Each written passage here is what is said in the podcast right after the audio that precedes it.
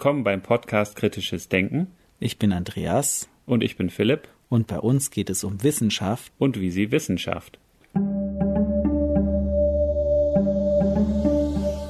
In der heutigen Episode sind wir im Gespräch mit Dr. André Lampe. Er studierte in Bielefeld Physik und promovierte an der Freien Universität Berlin sowie am Leibniz-Institut für molekulare Pharmakologie im Bereich Hochauflösungsmikroskopie. Er ist freiberuflicher Moderator und Wissenschaftskommunikator. Zu seinen vielfältigen Projekten gehören unter anderem der Blog Die kleinen Dinge und der Podcast Wirkstoffradio. Und nun viel Spaß beim Interview. Herzlich willkommen zum Podcast Kritisches Denken, André. Super, dass du dir Zeit genommen hast für uns und dass es endlich geklappt hat. Ja, äh, danke für die Einladung, die, glaube ich, jetzt auch schon ein Jahr auf dem Buckel hatte. Aber ja, ich freue mich, dass wir quatschen. Was lange währt, wird endlich gut. Genau. Und eben 2014 haben wir uns das erste Mal getroffen und ja. So. Auf einem Science Slam. Genau. Und da sind wir auch schon bei einem Thema Wissenschaftskommunikation. Und da bist du ja wirklich sehr vielfältig unterwegs in verschiedensten Bereichen. Wie bist du da eigentlich zu gekommen oder was hat dich dafür begeistert? Wie hat sich das entwickelt?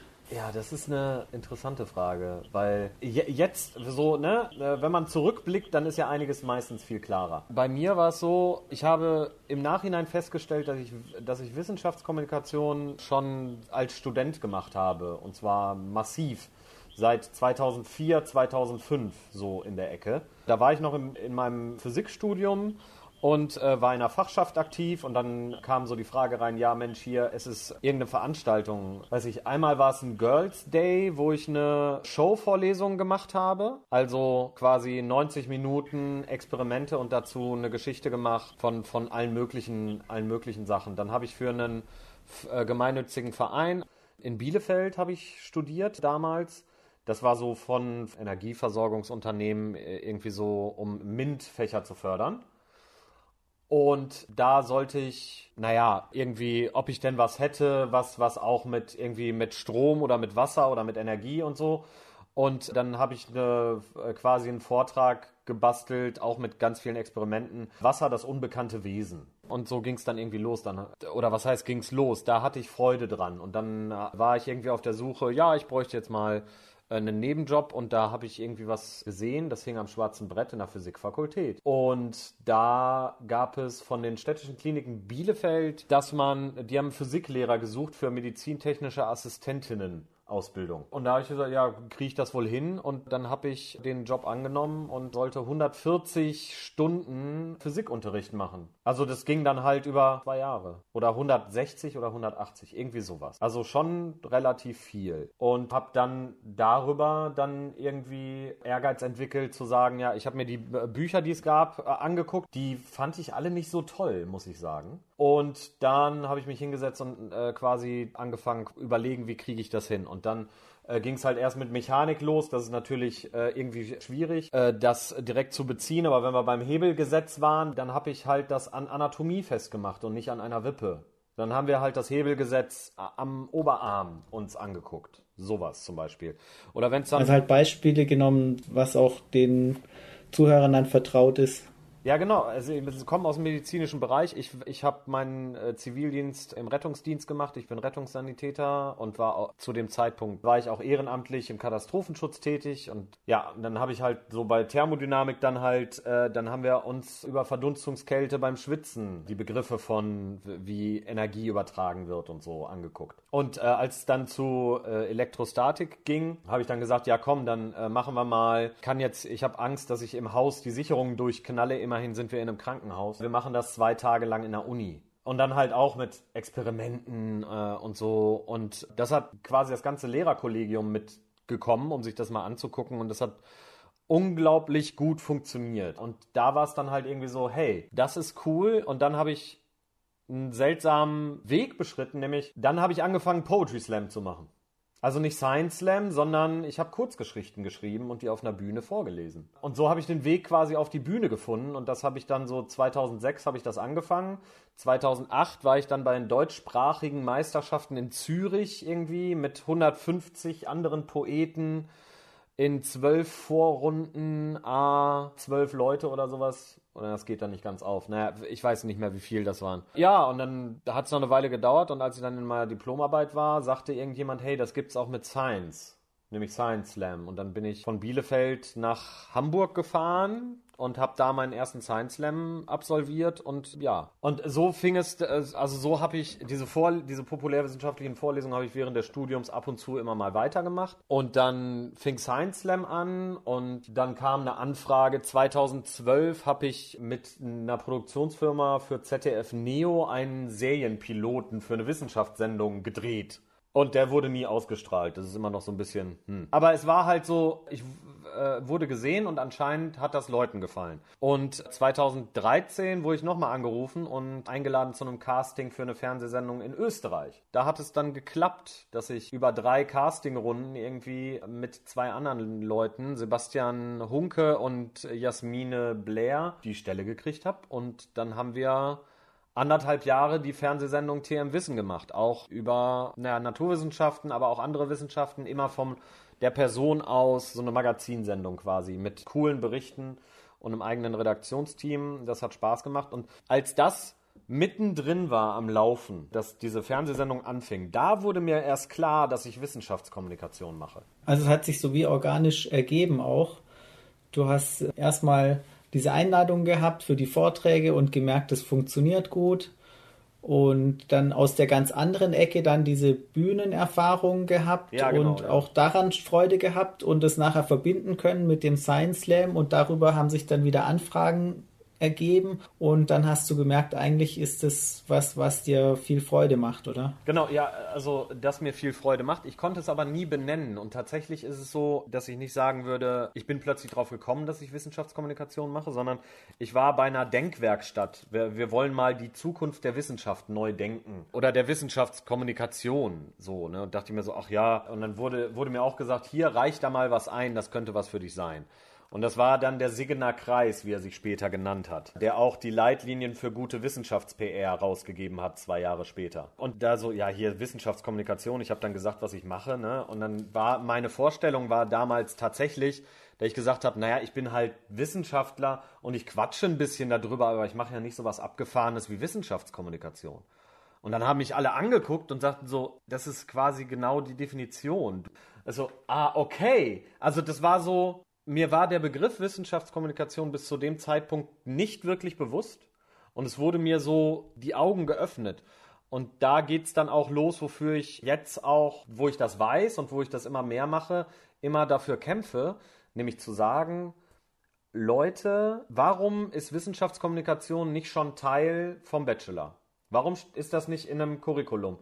Ich, ich sage ja auch gar nicht, das muss jedes Semester müssen eine Doppelvorlesungsstunde die Woche rein oder sowas, aber man muss es wenigstens mal gehört haben. Wenn ich das irgendwie im dritten Semester verpflichtend irgendwie ein Seminar Wissenschaftskommunikation, eine Semesterwochenstunde, dann hätte ich die Grundzüge gehabt und wäre viel besser gerüstet gewesen. Man kann ja auch sagen, nee, fand ich scheiße, aber jedem tut es, glaube ich, gut. Jeder, der irgendwie Wissenschaftler wird, mal so Wie geht das mit den Grundsätzen, dass man eine Zielgruppe hat, dass man ein Kommunikationsziel hat? Wenn man eine Pressemitteilung schreibt, dann schreibt man was anderes, als wenn man ein Laienpublikum anspricht und so weiter und so fort.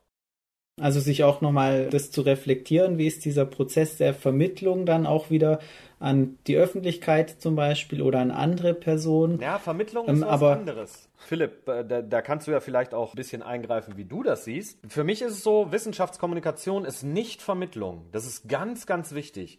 Wissenschaftskommunikation hat zum Ziel, das sollte immer im Kommunikationsziel drin sein, dass jemand Grundbegriffe versteht und etwas mit nach Hause nimmt, um zu sagen, ich kann Zusammenhänge jetzt besser nachvollziehen. Ich kann es unter Umständen nicht zwangsläufig erklären, aber ich kann Zusammenhänge besser erkennen und sehe, warum etwas wie gemacht wird. Vermittlung hat zum Ziel, dass man Inhalte abprüfen und weitergeben kann. Und da Ja, und nicht ich nur Inhalte, sondern also generell, dass man, dass man irgendwie auch was damit anfangen kann, Ja, dass ja, man damit ja. arbeiten kann. Genau. Aber das ist schon richtig, nicht so dieses einfach nur, dass man so ein bisschen ein Weltbild hat oder vielleicht auch Ich meine, Naturwissenschaften können sich natürlich mit ganz winzigen Details befassen, die jetzt vielleicht für fast alle Menschen in der Bevölkerung nicht relevant oder nicht interessant sind, aber können doch Auswirkungen darauf haben, dass wir Menschen an sich uns selber verstehen oder auch die Welt verstehen. Und da so die, die Grundzüge mitzugeben, das finde ich auch, das finde ich spannend. Und ich sehe das auch, eben es ist was anderes, Inhalte zu vermitteln oder auch generell jetzt in der Hochschullehre Kompetenzen oder was auch immer. Also die Fertigkeiten, wie man jetzt im Labor arbeitet, das muss Otto Normalverbraucher jetzt vielleicht nicht wissen. Ja, genau. Ich sage sag immer so, Kommunikation beinhaltet nicht, dass jemand das in einer Woche nachmachen kann, sondern ja. dass er ein, ein ja, ja, Verständnis bekommt. Ja, aber ja, also, also ich, eine Vorstellung davon. Ja, genau. Ja. So und unterrichten und kommunizieren. So, daran, daran trenne ich das immer, weil das, das vermittelt bei den meisten das richtige Bild, finde ich. Aber ich bin auch kein Didaktiker, das muss man vielleicht dabei sagen. Also ich habe mir das Wissen irgendwie auch ein bisschen angelesen, aber ich bin eigentlich Fachwissenschaftler. Ja, aber das liegt ja auch oft sehr beieinander. Ich meine, da kann ich auch ein Lied von singen. Ich bin eigentlich auch Fachwissenschaftler in verschiedenen Disziplinen, so wie du auch. Eben, ich bin auf die Didaktikschiene gerutscht, bin da jetzt seit, weiß ich nicht, anderthalb Jahren oder sowas. Und ist, das, sind, das sind zum Teil fließende Übergänge. Oder man redet eigentlich vom Gleichen, aber es sind andere Blickwinkel, andere Perspektiven. Und ich habe jetzt aber gerade gedacht, als du gesagt hast, ja, Wissenschaftskommunikation, als du dann irgendwie mit der Nase drauf gestoßen wurdest, ja, was du machst, ist ja eigentlich Wissenschaftskommunikation. Ja. Ist es vielleicht hinderlich, das so als Begriff zu haben, Wissenschaftskommunikation, dass ich als Fachwissenschaftler jetzt vielleicht denke, das ist ja vielleicht was ganz anderes, das interessiert mich nicht, das will ich nicht machen, setze mich gar nicht mit auseinander. Ich meine, es ist an sich ja irgendwie kein, kein besonders kompliziertes Fachwort oder sowas. Wissenschaftskommunikation ist ja wirklich schon sehr direkt benannt, was es sein sollte. Es ist ein, es ist Aber ein Schirmbegriff leider. Bei dir, du bist ja ein gutes Beispiel dafür. Du, du machst eigentlich viele Sachen gut und interessiert und gerne, kommunizierst über Wissenschaft für ein Laienpublikum mitunter und macht es denen quasi so verständlich, dass sie irgendwie so ein Aha-Erlebnis haben und denken, ah, jetzt habe ich das begriffen, cool ist ja irgendwie was Cooles. Das ist ja auch vielleicht ein Ziel der Kommunikation, dass man irgendwie auch Interesse weckt dafür, vielleicht auch mehr Verständnis dafür, also nicht für die, die Inhalte oder die Details, sondern überhaupt für die Praxis, für die wissenschaftliche Methodik. Und das war dir nie klar bis dahin. Ich glaube, es hat mich eher gebremst, weil tatsächlich, ich, ich habe ja, also ich sag mal so, dass ich beim Science Slam durchaus Erfolge hatte, lag dann daran, dass ich anscheinend ein Händchen dafür habe. Aber wenn ich mir, wenn ich schon so ein Bewusstsein gehabt hätte, so, ich fange jetzt hier an mit Wissenschaftskommunikation. Ich glaube, mittlerweile ist es auch was anderes, weil das immer mitschwingt, wenn man sowas macht. Aber vielleicht war es auch irgendwie äh, Sturheit oder Blindheit von meiner Seite. Das, war, das mag ich nicht zu beurteilen. Aber wenn ich gewusst hätte, ah, das ist der Bereich Wissenschaftskommunikation, dann wäre ja eventuell die Chance gewesen, dass ich mich früher hätte professionalisieren können. Dass ich mir mal einfach nur mal durchlege, was ist denn Wissenschaftskommunikation? Ah, auch Wissenschaftsjournalisten zählen sich dazu. Das ist ja spannend. Was kann man denn da noch machen? Ich, so zum Beispiel, ich habe 2015 angefangen zu bloggen. Das ist ein bisschen spät. Hätte ich schon früher machen können. Aber diese Verbindung war gar nicht da. Also ich weiß, ich glaube nicht, dass das mich eventuell gehindert hätte, wenn ich das früher gewusst hätte. Und dafür bin ich auch, glaube ich, zu sehr Wissenschaftler, dass einen, glaube ich, wenn man etwas nicht weiß, dass einen das selten behindert. Wenn du mal Zeit hast oder wenn du irgendwo stecken geblieben bist, dann kannst du dich besser einarbeiten. Also tatsächlich war es auch so, ich habe ganz lange gebraucht, um mein Doktorarbeitsthema dann in den Science Slam Vortrag zu packen, weil ich haderte mit mir selber, wie mache ich das jetzt? Und da bin ich, da, ich würde mal sagen, ich habe zwei Jahre lang in einem Vortrag festgesteckt und dann kam das so, na, du machst ja Wissenschaftskommunikation. Dann konnte ich mir Sachen durchlesen, konnte sehen, wie andere Leute Wissenschaftskommunikation sehen, konnte lernen und habe dann einen Weg daraus gefunden. Also tatsächlich würde ich nicht sagen, dass es gut war, dass ich das so lange nicht wusste. Was würdest du denn alles drunter fassen? Du hast ja vorher auch gerade nochmal so gemeint, das ist ja ein weiter Begriff. Äh, ne, also nicht wie ich es drunter fasse, sondern ich würde jetzt sagen, jeder Wissenschaftsjournalist sagt, er macht auch Wissenschaftskommunikation. Genauso wie jede Pressestelle Wissenschaftskommunikation macht. Und da kann ich nicht dahergehen und sagen, aus meiner Sicht tun sie das nicht. Der Begriff ist schon so lange in der Welt, seit spätestens seit 99, seit dem Push Memorandum, dass man nur schwer sagen kann, ja, ich, ich definiere den jetzt mal für mich um. Aber das ist halt auch ein Problem, dass sowohl der Journalismus, der eigentlich kommentieren von außen eingreifen soll, was er ja auch tut, auch Wissenschaftskommunikation macht, genauso wie ein Wissenschaftler, der aus dem System Wissenschaft kommt, genauso wie Wissenschaftskommunikatoren, die in einer Einrichtung für die Einrichtung arbeiten. Und da verschwimmt auch oft die Grenze zwischen Wissenschaftskommunikation und Wissenschafts-PR. Weil ja, ja, ich kein, sagen, keine, Werbung kein, ja, keine Pressestelle, keine Pressestelle macht das nur, um das Wissen in der Bevölkerung weiterzubringen, sondern es ist halt auch wichtig, dass auf der Pressemitteilung der Name der Einrichtung steht. Und das ist ja auch okay.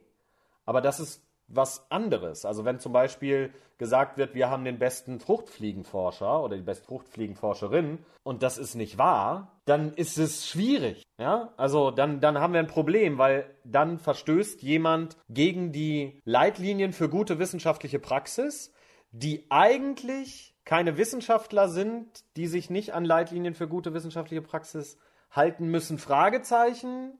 Und deswegen macht es den Begriff dass Wissenschaftskommunikation so weit gefasst ist, ein Problem. Und man könnte ja sagen, er ist eigentlich nur eine Übersetzung von Science Communication, aber Science Communication ist enger gefasst. Inwiefern? Naja, also erstmal englische Science ist Naturwissenschaft. Ja, okay. Science and Humanities, wenn man es auf, wenn, wenn man es aufs Englische überträgt. Und Science Communication meint, glaube ich, im englischsprachigen, also ich bin da jetzt auch auf dünnem Eis, aber es ist nicht so direkt, da ist Science Journalism das, was bei uns Wissenschaftsjournalismus ist, aber in Deutschland sagt ein Wissenschaftsjournalist, ich mache Wissenschaftskommunikation. Ich glaube, ein amerikanischer Science Journalist würde nicht sagen, er macht Science Communication. Aber ich weiß es auch. Also ich bin mir, was das angeht, nicht hundertprozentig sicher, aber ich glaube, im Englischen sind die Begriffe ein bisschen schärfer. Oder vielleicht nicht schärfer, sondern früher differenziert worden. Und, und würdest du denn jetzt sagen, von deiner Warte aus und deinem Werdegang, wie du da hingekommen bist. Und du hast ja auch schon gesagt, du hättest es cool gefunden, wenn du irgendwie, oder, oder würdest sogar empfehlen, schon gleich im, im dritten Semester Bachelor oder wann auch immer, Lehrveranstaltungen anzubieten, wo es dann um Wissenschaftskommunikation geht, dass da alle äh, Absolventen irgendwann herangeführt werden langsam. Ja, also nicht, das äh, nicht herangeführt. Ich, ich würde sagen, Seminar dazu oder, oder eine Vorlesung von mir aus oder keine Ahnung, was da sinnvoll ist, aber dass jeder, der aus einer Uni oder einer Fachhochschule rauspurzelt, einen Grundbegriff davon hat, wie man Dinge simplifiziert vielleicht, aber vor allem, Warum muss eine Einrichtung kommunizieren? So, ne, die, die ganz normale Nummer, naja, jede Uni ist steuerfinanziert und äh, sollte dann vielleicht auch, wofür die Steuergelder ausgegeben werden, das äh, auf eine heruntergebrochene Art und Weise weitergeben. Wenn man einen Artikel veröffentlicht, muss irgendwer eine Pressemitteilung schreiben. Es wäre vielleicht schön, wenn das nicht nur die Leute aus dem Press Office machen, sondern dass der Wissenschaftler oder die Wissenschaftlerin da mitredet und sagen kann, ja, aber wenn du es so herunterbrichst, dann ist es ein bisschen schief, sag es lieber so und ein Verständnis dafür hat, dass manche Logiken, zum Beispiel der Radiomensch kommt und sagt, ich habe 90 Sekunden oder ich habe drei Minuten, dass wir dann nicht erstmal über die Grundlagen der Teilchenphysik sprechen können, bevor wir zu dem neuen Partikel kommen, dass es ein Bewusstsein dafür gibt und dass Verkürzung auch Arbeit bedeutet, die man im Vorhinein reinstecken müsste. Das ist aber auch ein wichtiger Punkt mit der Verkürzung, glaube ich, und der Simplifizierung. Ja, ähm, ist, äh, ist oder? vermintes Gebiet. Ja, es ist viel Denkarbeit, die da reingesteckt werden muss. Und es ist, das ist einfach aber auch ein wichtiger Schritt, den es aber auch eben braucht und vielleicht auch einer, zu dem man vielleicht auch verpflichtet ist, ein Stück weit zu kommunizieren über die eigene Forschung und dabei eben auch das simplifizieren zu können. Ja, aber äh, also nicht nur das, ich glaube nämlich auch, man muss es nicht vielleicht Wissenschaftskommunikation nennen, was ich im Sinn habe fürs allgemeine Curriculum, sondern was so, so wie ich den Fachbereich gewechselt habe. Ich bin habe mein Diplom in der Physik gemacht und habe dann in der Biochemie promoviert. Es hätte mir auch geholfen, dafür ein Bewusstsein zu haben, weil ich habe plötzlich stand ich vor Biochemikern, die großartige Sachen mit Proteinen, mit Zellen, mit um, unglaubliche, so irgendwie, wie, wie, könnt ihr das machen? Abgefahren. Aber der, der, auf der Gegenseite war es genauso und äh, gesagt, ja, wie sortiere ich jetzt 200 Mikroskopiebilder? Ja, schreibt es ein Skript. Wie schreibt man ein Skript? Ja, pass auf, komm, zeige ich dir kurz sondern dachten, ich könnte zaubern. Aber das sind halt zwei Wissenschaftsrichtungen, wo Menschen aufeinandertreffen, die, die ein, ein sehr definiertes und hochspezialisiertes und sehr weit entwickeltes Skillset haben, die aber nur kleine Überschneidungen haben. Und ich musste einer anderen Doktorandin oder einem anderen Doktoranden auch in einfachen Worten erzählen, warum ich da jetzt ein anderes Lösungsmittel nehmen muss, weil die Laserintensität so hoch ist. So, so, solche Dinge. Das hilft auch beim interdisziplinären Austausch. Ja, also gerade auch fürs Interdisziplinäre, Transdisziplinäre ist es auch wichtig, dass man Sachen simplifizieren kann, um mit anderen darüber sprechen zu können. Ja, simplifizieren und aber auch fast wie übersetzen. Also weil du hast ja gesagt, es gibt Fachvokabular in den verschiedenen Bereichen und ich kenne das auch Physik und Biologie. Es war so, dass irgendwie jeder auch sein eigenes Vokabular hatte und man dann wie irgendwie zwischen den Disziplinen übersetzen musste, das aber wiederum sehr hilfreich dabei war, Konzepte irgendwie zu verpacken und einfach zu vermitteln. Also das war irgendwie nicht so, dass jeder ja im Grunde genommen schon wusste, wovon man redet und dann man quasi die Sprache im Fach sehr vereinfacht hat, sondern eigentlich musste man sehr stark präzisieren und auch wirklich unausgesprochenes aussprechen, was also implizites explizit machen. Und das, das war bei mir auch bei dem Übergang von der Physik in die Biologie so, dass ich, also ich kam mir da manchmal ziemlich dämlich vor, was ich alles für Fragen gestellt habe. Und bei vielem hat sich dann rausgestellt, ja, das ist, das ist für Biologen halt so tägliches Brot. Ich kannte das nicht, aber man musste es mir irgendwie sagen, weil äh, ist zum Teil auch ja ganz mhm. gar nicht so schwierig aber es muss explizit gemacht werden. Und zwar dann auch auf eine Art und Weise, die ich verstehe. Ohne Code quasi. Mhm. Und oft, dass die Simplifizierung ja auch für einen selber dann nochmal ein besseres Verständnis auch ermöglicht, möglicherweise. Ja, Lernen durch Erklären. Man merkt ja oft auch erst, indem man Sachen erklärt, wo die eigenen Schwachpunkte im Wissen oder Lücken sind.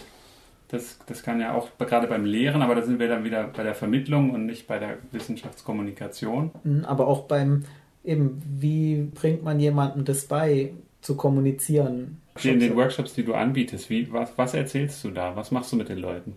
Gute Wissenschaftskommunikation äh, schwierig, weil äh, oft äh, komme ich dahin, äh, an ein Institut oder an eine Uni, wo erstmal so ist, ja, was ist denn das eigentlich? Also ich habe äh, quasi einen festen Vortrag, Science Communication, the thing you probably heard about, so, de, den ich dann einfach mal halte und äh, mein Ansatz ist da, äh, passt auf, es ist, es ist eine sehr, sehr spannende Sache, sich Wissenschaftskommunikation erstmal kurz aus der Vogelperspektive anzugucken. Und da beginne ich mit, was tut eine Institution und was hat Push gemacht. Also Public Understanding of Science and Humanities war eine Initiative von 1999 in Deutschland. In England hat das 87 angefangen, glaube ich, also zwölf Jahre vorher. Und dann gehe ich erstmal her, warum will eure Einrichtung, eure Uni, euer Forschungsinstitut, keine Ahnung was, wo ihr Wissenschaftler von seid, warum müssen die Wissenschaftskommunikation machen? Oder warum kommunizieren die nach außen? Weil manche Sachen von Push erwartet werden. Zum Beispiel ist durch Push sind die langen Nächte entstanden was ja eine tolle Sache ist. Da wollen die dran teilhaben. Aber sie geben immer eine Pressemitteilung raus, weil die Unis stehen ja im Konkurrenzkampf miteinander. Also um erstmal Verständnis dafür zu schaffen, so funktioniert das System Wissenschaft auf dieser Öffentlichkeitsarbeitsschiene. Damit sollte sich der Wissenschaftler auch auskennen. Und dann gehe ich halt so verschiedene Sachen durch, Pressemitteilungen, aber auch wenn jemand einen Vortrag auf einer Konferenz hat, wenn jemand eine Veröffentlichung macht, also ein Paper schreibt, was heißt das für die Uni? Das heißt Reputation. Das heißt, wenn jemand ein Paper geschrieben hat, dann kann der Prof demnächst wieder Geldmittel einwerben. Und Drittmittel ist eine Bewertungs, ist ein Bewertungskriterium für die Uni oder für die Einrichtung und so weiter und so fort. Um diese Zugänge zu machen, so, ne? Und dann breche ich plötzlich und sage, und was habe ich davon? Also ganz klar, ganz einfach zu sagen, hey, wie ist mein Vorteil als Wissenschaftler? Was kann ich davon haben? Und dann sage ich, naja, wenn Wissenschaft vermittelt werden soll durch Einrichtungen, dann braucht es Wissenschaftskommunikatoren.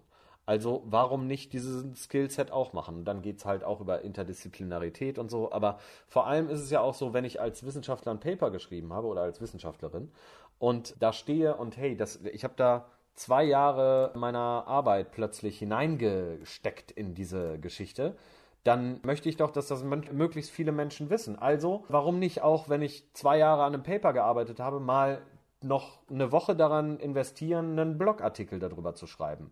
Oder mit der Öffentlichkeitsarbeit oder der Pressestelle zusammen einen Text zu schreiben, der nicht den normalen Pressemitteilungscharakter hat, sondern auch Dinge beinhaltet, damit der oder die Journalistin vielleicht eher was drüber machen, weil ich noch was anbiete, ein Bild, Audioschnipsel oder hast nicht gesehen. Oder dass ich in Altmetrics hochkomme, also in alternativen Bewertungssystemen für Artikel. Dass man solche Sachen mitdenkt. Und dann geht es in Richtung, naja, wer von euch muss auch Lehre machen? Und natürlich geht im ganzen Raum die Hand hoch, weil jeder Doktorand und die meisten Postdocs oder so, wenn man an der Uni ist, müssen auch irgendwie ein Seminar halten oder so. Und dann zu sagen, ja, und dann, wenn ihr das eh machen müsst, dann könnt ihr auch vielleicht nochmal ein bisschen mehr Energie reinstecken und dann macht ihr eure Materialien offen als Open Educational Resource, dann ist das auch Wissenschaftskommunikation und ihr könnt das mit auf euren CV schreiben und so kriegt ihr die nächste Stelle und dann glühen die Augen auf. Und dann oft werde ich eingeladen von einer Einrichtung, die sagen, ja, ich glaube, äh, ganz viele sind interessiert an Science Slam. Science Slam kommt natürlich auch vor und diverse andere Bühnenformate, wo man sich auch ausprobieren kann. Und ich meine, hey, wenn man auf eine Konferenz geht und vor 200 oder 300 Leuten einen Vortrag halten muss, dann ist eine Science Slam Bühne auch eine gute Übung. Aber oft ist danach, nach dem Seminar, die Leute wollen dann nicht, ah, wie mache ich einen Science Slam, sondern die wollen so, äh, kannst du das mit Altmetrics nochmal erzählen? Wie, wie? Lehre kann einem auch was bringen und ist nicht nur ätzend. Das ist tatsächlich etwas, was ich sehr, sehr oft höre. Und weil diese Zusammenhänge alle nicht klar sind. Und oft werde ich angefragt, kannst du was über Wissenschaftskommunikation machen? Vielleicht mit dem Motiv, also das ist eine böse Unterstellung, ja gar nicht so eine böse Unterstellung, aber vielleicht haben wir dann Wissenschaftler, die eher ein bisschen kommunizieren wollen, weil sie dann mal wissen, wie es geht. Aber eigentlich gehe ich dahin, um zu sagen, das System Wissenschaft ist viel mehr als Publish or Perish, sondern es gibt diese großartige Open Science Bewegung, wo ich auch ein großer Verfechter von bin. Und die hat Vorteile auch für die Wissenschaftler. Und da steckt ganz viel auch Kommunikation drin. Das ist auch ein Teil von der offenen Wissenschaft, dass man, wenn man alles offen macht, dass man dann auch natürlich erklärt, was ist das? Wie benutze ich das? NASA ist ein, riesengro ein riesengroßes und tolles Beispiel. Die Daten liegen offen auf den NASA-Rechnern und ganz viele begeisterte Menschen die Astronomie toll finden, laden sich die Sachen runter und machen tolle Animationen, wo die Wissenschaftler nicht drauf gekommen sind. Und das ist das, was ich vermittel. Und dann passieren tatsächlich ganz, ganz viele tolle Dinge. Also eigentlich ist es so, dass ich gefragt werde, kann ich was über Wissenschaftskommunikation erzählen? Ich erzähle aber gar nicht so viel über Wissenschaftskommunikation, sondern ich erzähle sehr, sehr viel darüber, wie ganz, ganz viele Dinge in der Wissenschaft ineinander greifen und dass man eigentlich keine Möglichkeit hat, mehr um die Wissenschaftskommunikation herumzukommen. Im Prinzip weise ich Chancen auf. Und plötzlich haben die Leute dann auch ein Interesse daran, äh, zu sagen, oh, das will ich lernen. Also häufig sind da so, ja, so auf der Bühne, hm, vielleicht probiere ich das mal aus, aber die meisten sagen dann so, ich würde gerne lernen, wie man gut bloggt oder wie man wie man tollen, wie man eine Pressemitteilung schreibt. Oder ich, ich habe vor, für unsere Arbeitsgruppe will ich auf der Homepage einfach mal ein Bild machen. Also äh, wie ein Graphical Abstract um zu erklären, wie funktioniert der Rezeptor, an dem ich arbeite. Das sind dann so Sachen, die ich halt erst aufzeige und plötzlich haben die Leute Lust. Weil jeder hat irgendwo auch ein Stück weit eine künstlerische Seite. Aber niemand sieht auf diese künstlerische Seite mit dem Wesen des Wissenschaftlers. Und ich glaube, das katalysiere ich ganz gut und dann passieren wunderschöne Dinge. Ja, André, super, vielen Dank. Schon mal bis zu dieser Stelle sehr interessant. Also wir hatten jetzt mehrere Themen angerissen. Was gehört eigentlich zu Wissenschaftskommunikation? Ja, wie unterscheidet es sich zu Wissenschaftsjournalismus? Was beinhaltet Wissenschaftskommunikation? Und du hast auch schon ein bisschen erzählt darüber, wie du so in deinen Workshops und Kursen das Thema Wissenschaftskommunikation an die Teilnehmenden ranträgst. Und auch vermittelst, warum das wichtig ist für jeden Wissenschaftler, was der Benefit auch ist Genau, also du motivierst quasi so die Frage, warum sollte mich das überhaupt interessieren? Was habe ich davon, wenn ich das mache? Und du hast ja schon ein paar schöne Beispiele erzählt von, von Leuten, wo es da wirklich Klick macht. Jetzt konnten wir das Gespräch leider aufgrund technischer Schwierigkeiten nicht weiterführen, aber wir haben uns dafür entschieden, euch das Gespräch in diesem Zustand zur Verfügung zu stellen, haben uns mit André auch schon geeinigt, dass wir uns in nicht allzu ferner Zukunft nochmal treffen, dann vielleicht sogar live in Berlin, um dann noch bestimmte Fragen zu vertiefen. Und vielleicht habt ihr auch schon bestimmte Fragen oder habt dann vielleicht sogar Themen, die wir dann mit André weiter diskutieren können. Also in der Zwischenzeit könnt ihr euch gerne melden. Bis dahin. Dankeschön. Wir möchten noch ergänzen, dass die DFG nach der Aufnahme des Gesprächs nun die Leitlinien für gute wissenschaftliche Praxis überarbeitet hat. Ihr findet dazu einen Link in den Show Notes. Und es ist vorgesehen, dass wir das Gespräch mit André Lampe Anfang nächsten Jahres fortsetzen werden. Dann werden wir das Thema aufgreifen. Folgt uns bei Twitter, liked uns bei Facebook und Möglichkeiten, den Podcast zu unterstützen, findet ihr auf der Homepage.